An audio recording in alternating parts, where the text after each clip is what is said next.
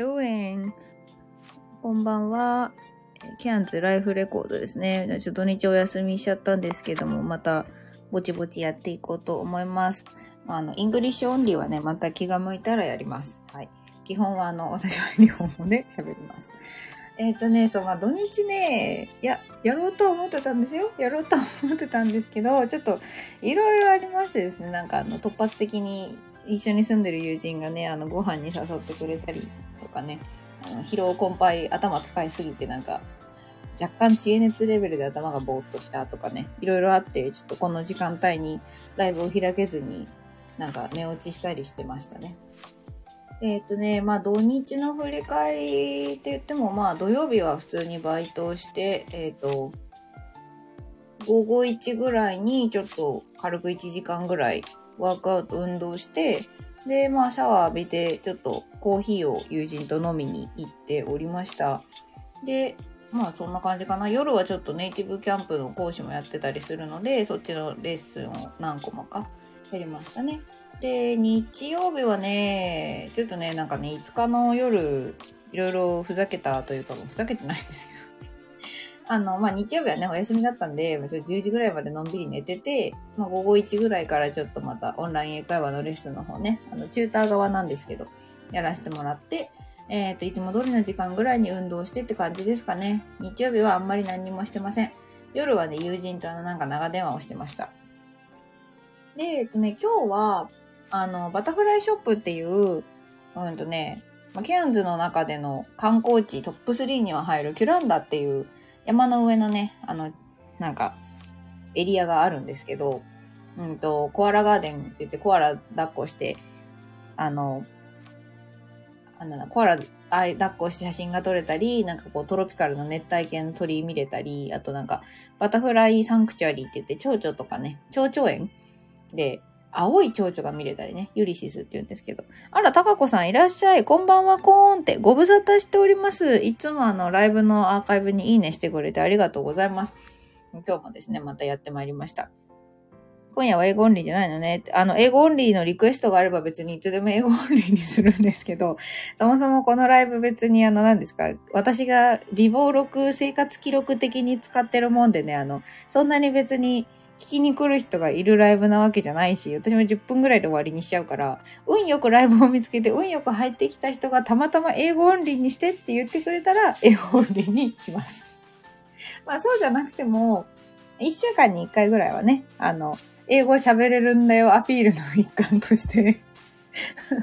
英語で配信もね、してもいいかなとか思ってるんですけど、まああの、なんていうかですね、まああ、のね、私のもともとリスナーさんでいてくれてる方とかはご存知だと思うんですけど、まあ私おしゃべりなんでね、日本語で終えてるんですね。日本語で喋りてえっていう、日本語で喋って日本語で頭が使いてえみたいな時がね、あるので、まあそれのはけ口としてもここは使わせてもらってるような感じです。あの、高子さんもしあの、英語オンリーが良ければ言ってください。なんか3分だけ英語オンリーにしてとかね。ライブに出会えた私はラッキーね。そうですね。あの、24時間1日何分だか忘れましたけど、24×60 ですか ?1440 ですか？分の10に144分の1はい。あの、私のライブにね、あの、出会えるとラッキーです。なぜなら背景がいつも綺麗な風景の、私が撮った写真とか、私の友人がケアンズで撮った写真とかなのでですね。そしてあの、何言ってんだお前って思われるの分かってて言いますけど、あの、今年の私のテーマはですね、あの、私パワースポットなんでっていうですね、あの、なんか、私座敷わらしなんでと似た感じなんですけど、私と喋れるとラッキーっていう、いいことがあるよっていうあの、意味のわからんメンタルでですね、日々過ごしております。まあなんならね、バイト先のそのキュランダっていうところは結構パワースポットとしても有名だったりするんですね。なんか地盤にクリスタルがあるのかな？なんかあんまり私もよくわかってないんですけど、そう、パワースポットだなんて言われるようなエリアでバイトをしております。そう、素敵でしょう。これあのね、ケアンズで一人で車でロードトリップに行った時に帰りにたまたま立ち寄った、なんか地元民しか寄らないような湖でたまたま撮れた綺麗な一枚でございます。そう、これあの、ケアンズの、ちょっと車じゃないといけないんだけど、1時間半ぐらいかな？ドライブして行った高原の方にある湖です。こっちの人ってね、すごいの。なんていうかね、私たち日本人だったら絶対にね、入らないような水温でもね、湖にも入るしね、もう湖に入るし、海に入るし、シャワー浴びるし、家のプール入るしね、水浴び大好きマンたちなんですね。まあ多分あの単純に1年の4分の3くらいが暑いからだと思うんですけど、あのトロピカルな気候なんでね。今はね、一応冬って言われてて、まあケアンズに遊びに来るんだったら一番過ごしやすいと言われてる季節でございます。で、とは言ってもね、なんか今年はね、すごい変な天気らしくて、私は今年はって言ってもまだあの1年過ごしたばっかなんで、よくわかってないんですけど、あの、毎年の例年に比べると、あの、雨季でもないのに、すごいね、こう雨が降ったり止んだりしてるんですね。で、まあ実際までほぼ毎日雨が降ったり止んだりしてて、おかげでね、先週は丸一週間私の大好きな夕方のズンバに行けなかったんですけれども、まあ、ずっと雨なんでね、いつもの公園の芝生でみんなでズンバやるクラスに勝手に日本人一人金髪で乗り込んでですね、やってるんですけど、気温はそうですね、だいたい20度、低くて20度って感じです。で、まあ日中は30度ぐらいいくかな。なんで、日中は普通にですね、暑いです。日向にいたら。普通に暑いし、普通に日に焼けます。はい。ただ、あの、それでもこう、夏、まあ、ケアンズの夏ですね。まあ、あの、12月頃とかに、もうちょっと早いか。に比べたら、あの、全然過ごしやすいです。なんでまあ今もですね、こう半袖半ズボンでちょうどよく部屋で快適に過ごせるかなぐらい。エアコンもいらないしね。でまあ寝るんだったらまあタオルケット1枚とか、まあ薄手の毛布1枚かかってれば気持ちがいいんじゃないですかぐらいの、まあ素晴らしい気候ですね。なんでまあこの話をすると、こうあの8、日本の8月をですね、生き延びていらっしゃる日本人の皆様からですね、あの大ブーイングの嵐なんですけれども、そんなこと言ってもね、私は逆にあなた方の夏が終わったらですね、向こう、向こう4分の3年は夏なんでね、あの、勘弁していただきたいところでございます。私は多分ね、個人的にはね、あの、冬がない方がいい。あの、冬ですね、本当に布団から出れなくなるので、あの、こっちのね、ちょっと暑くてシャワー浴びざるを得ないぐらいの方がですね、あの、清潔に過ごせます。高子さん、いい気候だね。そうなんです。もう夏バテ夏風邪やりましたよと思うんです。大怒りで、お疲れ様でございます。ぜひね、あの、私のこのね、すごいめっちゃ綺麗な夕日と座敷わらしであるゆずぽんをですね、金髪の座敷わらしなんですけど、拝んどいてください。いやー、それそうですよね。夏バテね。なんか今年の夏はやばいらしいですね。なんかまあ毎年言ってるけど今年の夏はさらにやばいっていうなんかあのボジョレーヌーボーと同じ現象が起こってるなって毎年思うんですけど、そうは言ってもやばいっていう風に聞きます。で、私の友人の中でもあの、屈指の健康体であるお姉さんがね、日射病に倒れたりですね、あの、恐ろしいなと、日本の夏おっかねえなって思いながらあの話を聞いてるので、皆さんあの生き延びてくださいね。金髪のババアが日本から、金髪のババアがあの、オーストラリアの金髪を日本から拝んでるんですか？ちょっと面白いですね、それはね。そう、あの、南北、ん？南半球に向かってね、ぜひ拝んでおいてください。実際1時間ぐらいしかないんでね、多分まっすぐほぼ真南に祈ってもらえればですね、あの、多分こっちに届きます。はい。私からもですね、日本の方向に向かって、拝んでおきます。海がこっちにあるから、はい。はい。日本の方向に向かってですね、あの、南半球の座敷、金髪座敷わらしから念飛ばしておきましたんでね、運よくこれが聞けた人は、あの、ハッピーを受け取っておいてください。すごいスピリチュアルなライブみたいになりましたね。ケアンズライフレコードが聞いてあげれる。まあ、そんなこと言ってもですね、あの、絵面が綺麗ね。そうなんです。絵面が綺麗なんですよ。そう、あの、そのスピリチュアルに対する捉え方というか、なんていうかね、あの、やっぱり根っこにキリスト教がある国なんだなとかっていうふうに思うのは、そのタロットやってるとか、なんかそういうカードとかやるって言った時に、なんていうかね、あの、すごい自然なんですよね。なんていうか、興味持ってくれる人が多い。なんか、おっかなびっくりとか、なんか変な壺売りつけられるんじゃないかとか、なんかこう、新興宗教に開運されるんじゃないかとか、なんかそういうことじゃなくて、あの、よりよく生きていくためにより良い言葉を取り入れるっていうのは、まあ、ある意味こう聖書を読むのと同じ習慣の延長線上みたいな感覚があるっぽくて、だからなんかタバコ屋さんとか雑貨屋さんとかちょっとおしゃれなあのお洋服屋さんとかにアファメーションカードっていうのが売ってるんですね。で、このアファメーションっていうのは、あの、まあ、あの、言語オタクから言うと、あっていう説字がついて、なんかファームがうんぬんかんぬんとか、そんなことを言ってもしょうがないのでですね、割愛しますけども、簡単に言うと、あの、アファメーションっていうのは、私は私、人は人とか、こう自分の意識に取り入れていきたい考え方だったりとか、宣言っていうのを、繰り返し繰り返し言ってくるのを、まあ、アファメーションって、アファメ、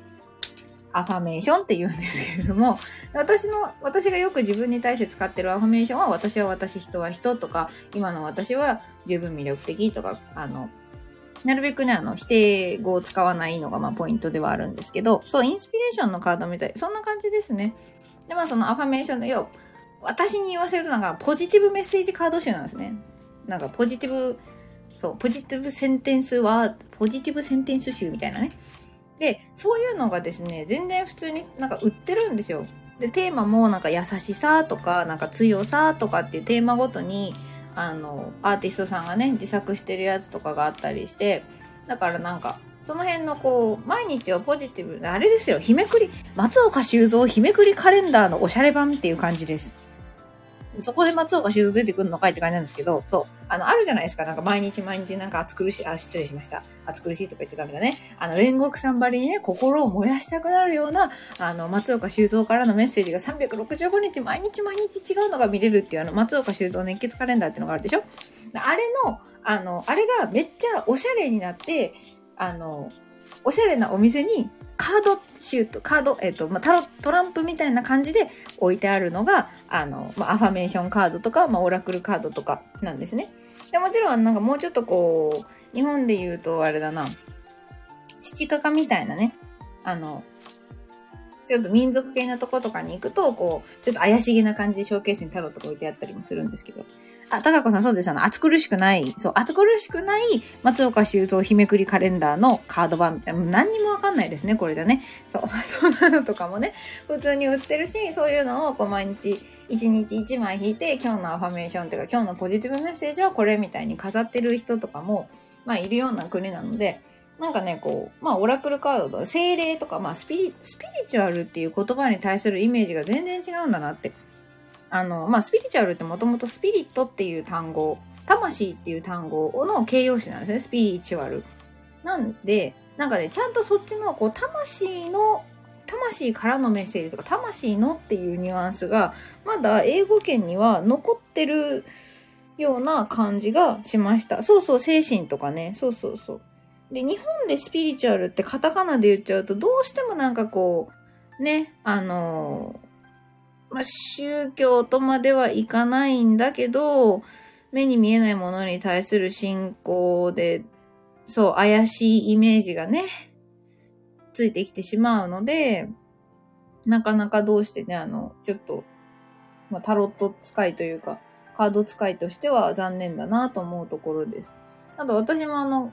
まあ、あの、英語圏のというか、あの、オラクルカードとかの結構有名な出版会社の、あの、フリーレクチ、フリーレッスンフリーオラクルカードのレッスンとか、あの、受けたり、英語の勉強がてらしてたんですけど、やっぱりね、その、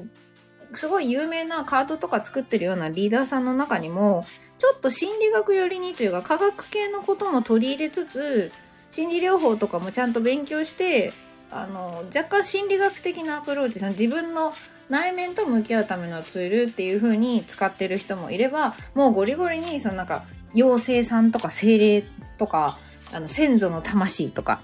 っていうもので、あの、言ってる人もいるんですね。で、まあ私の立場はあんまり別にどっちともつけてないんですけど、別に全部いて面白いんじゃないと思ってるんですけど、うーん、何にせよこの人間ってどうしてもランダムに何かをするって実は苦手なんですよね。数字をランダムに書いてくださいって言われても、ゾロ目が書けないんですよ。ランダムに書いてくださいって言われると。ネズポンの、ネズポン好きな脳科学的なのもあるのかな。まあそうですね。脳科学と心理学って、あの、割と遠くないエリアではあるので、まあ、脳科学的にタロットどうなんでしょうね。あんまりちょっとでも今考えたことなかったんで、改めてあの私の好きな脳科学者中野信子さんの著書など読み返しながらまた改めてオラクルタロットについても考えてみようかなとか思うんですけど、脳科学から行くと多分なんか全部脳みそが作り出してますからね、あの、なんかケミカルの話とかになってくるのかもしれません。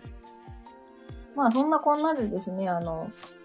こう、英語圏のタロットとかカードリーダーの中にもいろんなスタンスの人たちがいて、あの、なんか思ってるおっかないものじゃないよっていう、まあコーチングのね、道具として使ってるっていう結構有名なイギリスの、えー、タロット使いなんかもいたりします。で、そのさっき言ったけど人間ってそのランダムに数字を書いてくださいって言われると3個連続で同じ数字を書く人ってほとんどいないらしいんですね。なぜなら私たちにとってそれはランダムな気がしないから。だけど、確率論的に言ったら、1、2、3が出る確率も、8、2、8はおかしいか。えー、3、3、6、1とかが出る確率も、数学的に言ったら同じなんですよ。6分の 1×6 分の 1×6 分の1だからね。だけど、なんでその333とかが人間には出せなくて、パソコンの機械で数字をランダムに100桁出してくださいって、全然その中に普通に123があったりとか、えー、333があったりとかもするわけですね。それは確率の話だから。で、なんでそれができないかっていうと、人間はその同じものが続けて出るとかっていうのに対して、神秘性というか、その何かを見て取ってしまうんですよね。だから、613って出ても何にも思わないのに、666って出ると、なんか、おおみたいな 気持ちになっちゃうと。で、あの、なので、人間って実はランダムが苦手っていう、まあ、面白い話があって、なんか読んだよ。トロッコ問題の、トロッコ問題の本にもあ、そうかもしれないですね。だからあの、ギャンブラーとかが、その、1回目と2回目が白白って来たんだから、次も白のはずがないと思って黒にかけて白みたいなね。なんかそういうこととかも結構あるんですけど、まあ、確率で言ったら全部同じやねんみたいな。で、あの、タロットカードとか、まあ、いわゆる占いって呼ばれるエリアって、その人間がどうしても神秘性を見出してしまって、こう、盲点になってしまいがち。こう、自分から作り出せない、そのランダムさを、占いが補ってるっていう説があって、私はこれは結構、あの、気に入ってるんですね。だからそのスピリチュアルがどうのこうのうんぬんの話じゃなくて、人間の中で、えっ、ー、と、スキルが偏ってしまうものの、保管する側にあるのが、タロットだよっていうのはね、なんかこの間なんかで読んで、めちゃくちゃ納得したんですよね。全然あの、キャンズライフレコードの話になってないんですけど、まあでもそうだね。あの、こっちでもですね、ケアンズスピリチュアルセンターっていうあの、ボランティア団体の人たちが経営してる、あの、タロットやったり、え、ヨガやったり、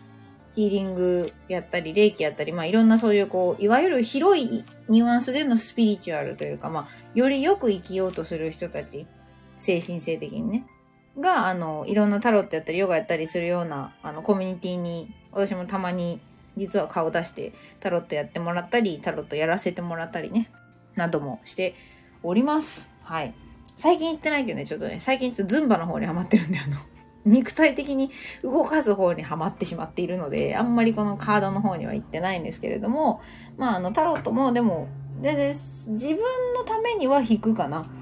日常生活で普通にペロッと1枚引いたりとかは全然します。まあ、せっかくタカコさんいるんでね、タカコさんにも1枚ちょっと、ちょうどこの間私が、あの、レッスンを聞いた、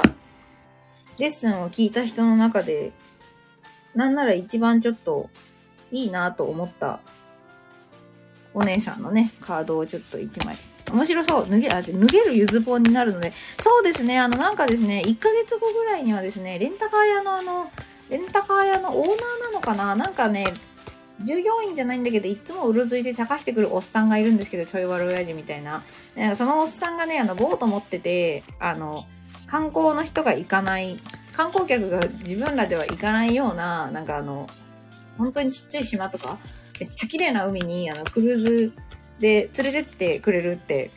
言ってくれてるので、ちょそれまでにね、脱げるゆずポンにならないと。シックスパッドができたら写真ください。わかりました。シックスパックね、多分。パッドじゃないよね。シックスパックだよね、多分ね。なんでやねんって。それ今、そう、脱げる、水着になれるゆずポンを目指してですね、鋭意、鋭意筋トレ中。嘘でしょ？え、でも、あの、もう私多分、これやり始めて2ヶ月ぐらい経ったんですけど、筋肉を裏切らないって結構本当なんだなっていうふうに、あの、思ってしまい始めましたね。あの、なんか、世の中のマッチョからなんかね、すごい歓声を上げて迎え入れられて入れてもらえそうな、そのうち向き向きに、まああり得るかもしれませんね。割とあの、楽しくなるとずっとやっちゃうので。おあシュさん。ご無沙汰しております。ポンちゃんおひさつってね、お久しぶりです。ぼちぼち終わろうと思ってるのに、こうやってね、みんな来てくれる。さあ、あの、ゆずぽんは脱げるゆずぽんになりますっていうのなんか、ゆずぽんがさ、あの、脱げるとさ、単にさ、あれじゃない？なんか、ゆずの皮むけるみたいな、食べられちゃうんじゃない？肌も松崎しそれはちょっと嫌だなちょっとなそこまで黒くなりたくないですね。そう、脱げる女。そうそう。とりあえずね、あの、最近ネットフリックスで見たアニメがあの、ハンマバキなんでですね、あの、バキの話はゴリゴリにできるんですけど、脱げて軽い女は、それはもうなんかただの露出狂なのよ。わかります？ただの知女なのよ。そういうことじゃないんです脱いだらすごいです。むけ、んつなん日焼けで肌むけたみたいなのやめてもろてね。たかこさんにせっかくなんでカード1枚引きましょうかね。あロイヤルハートですね。たかこさん何か心当たりありますか？Loyal Heart のカードが出てきてくれました。これはね、なんか袋がね、そう、あの、向き合ってるね、めっちゃ可愛い35番のカードですね。ちょっと読んでみようか。あ、 English time にしましょうか、じゃあ。Loyal Heart Essential Meanings Fidel Fidelity, Loyalty, Devotion うん。まあ、ね、なんか、ソウルメイトともちょっと違うんだけど、こう、真摯に一途であることとか、そういう感じのカードですね。えー、オラクルからのメッセージ。Evidence of loyalty will appear in your life. Others will prove they are faithful to you, and you will in turn commit fully to them. There is a sure and abiding certainty in your heart. Know that spirit is always loyal to you. No matter the outer circumstances in your life, trust and have faith. For you are, for you are eternally loved, Always divinely protected and divinely di directed. うんとね、あの、周りに対して高子さんが尽くすっていうことじゃなくて、あの、周囲の環境がどうあれ、そう、周囲の環境がどうあれ、あの、スピリット、まあ、精霊たちっていうのは、いつだって高子さんに忠実だよって、一途だよって、高子さんのことを思ってるし、高子さんのことを大事にしたいって、幸せになってほしいって思ってるからねっていう。だから自分の信念をしっかり持ってたら大丈夫だよって言ってくれております。すごいね、あの、猫たちがロイヤルなんだね、高子さんに。いいなぁ。あのね、オーストラリアってね、野良猫ほぼいないんですよ、そういえば。それで思い出したけど。あの、代わりにね、あの、ケアンズには野良ワラビーがそこら中にいるんですけど、そう、野良猫はマジで見ないです。まあ、なんなら野良犬も全く見ないです。タコさん、キャー嬉しいって、ブレない女で。そうそうそうそう。ブレない女でいてくださいね。私は脱げる女になりますけど、その野良ワラビーがいっぱいいます。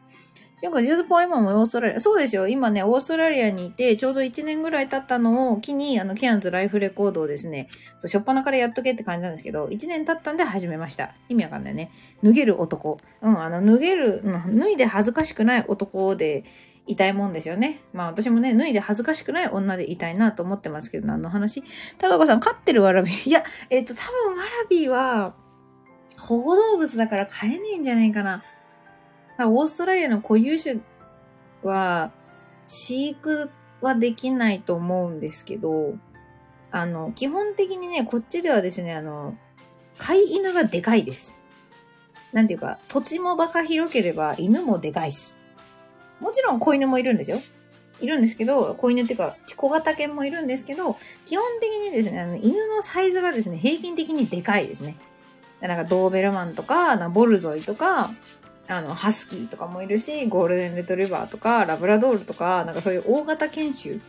がいっぱいいます。あの、土地にも散歩にも困らないんでね、この辺の人はね。そう、あの、ワラビーは多分基本野良です。で、面白いのが、その、なんていうかね、保護エリアがあるんですけど、ワラビーたちは別にその保護エリアからいつでも好きな時に出れちゃうんですね。なので、なんていうかあの、まあ、ワラビーたちの生活を人間が侵害してるわけだから、ワラビーたちがあの人の住むエリアに出てくることを止めないんです。ただ彼らは草食だし、そんなにこう攻撃的ではないので、基本的にあの、昼間そんなに出てこないんですよ、その保護エリアから。怖がって。で、ただあの夜になって人気がなくなると、あのパッタパッタパッタパッタ、あの、なんですか、保護エリアから出てですね、あの外を飛んで回ってるので、あんまり姿は見えなくてもですね、あの、散歩してる音は聞こえたりします。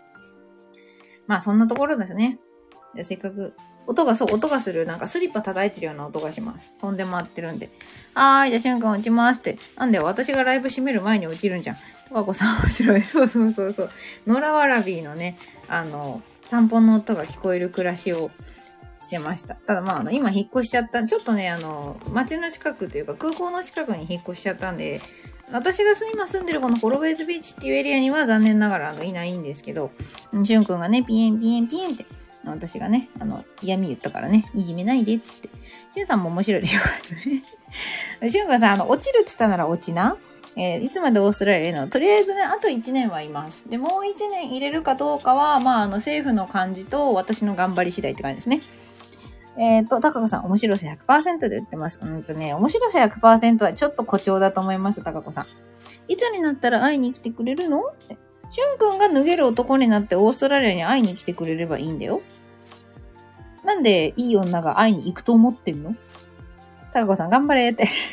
頑張ります。まあ、このまま順調にいけばね、多分ね、そんなに問題なくサードをワーキングホリデーはね、取れると思うんですよね。ただ、そっから先言おうとすると、あの、パーマネントビザだったり、永住権だったりとか、あとはスチューデントビザ学生としてね、学校通わなきゃだったりとか、なかなか難しいのでですね、その辺もまあ方法模索しつつという感じです。高子さん、大王オーストラリアにみんなで会いに行くぞ。お、ぜひぜひ来てくださいよ。もう、ケアンズにはね、もう住んで1年になったんでですね、あの、